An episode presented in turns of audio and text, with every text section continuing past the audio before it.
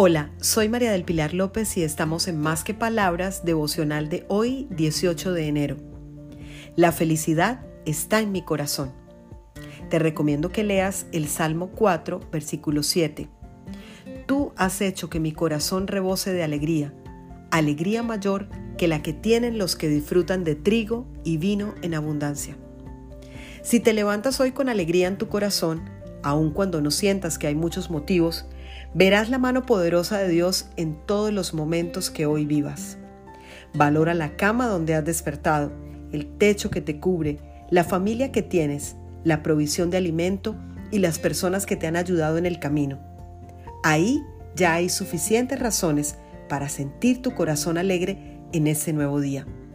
Decide hoy ser feliz con lo que tienes y ten siempre un corazón agradecido. Más pronto de lo que te imaginas, conseguirás que las cosas se tornen a tu favor porque alabas a Dios con tu agradecimiento.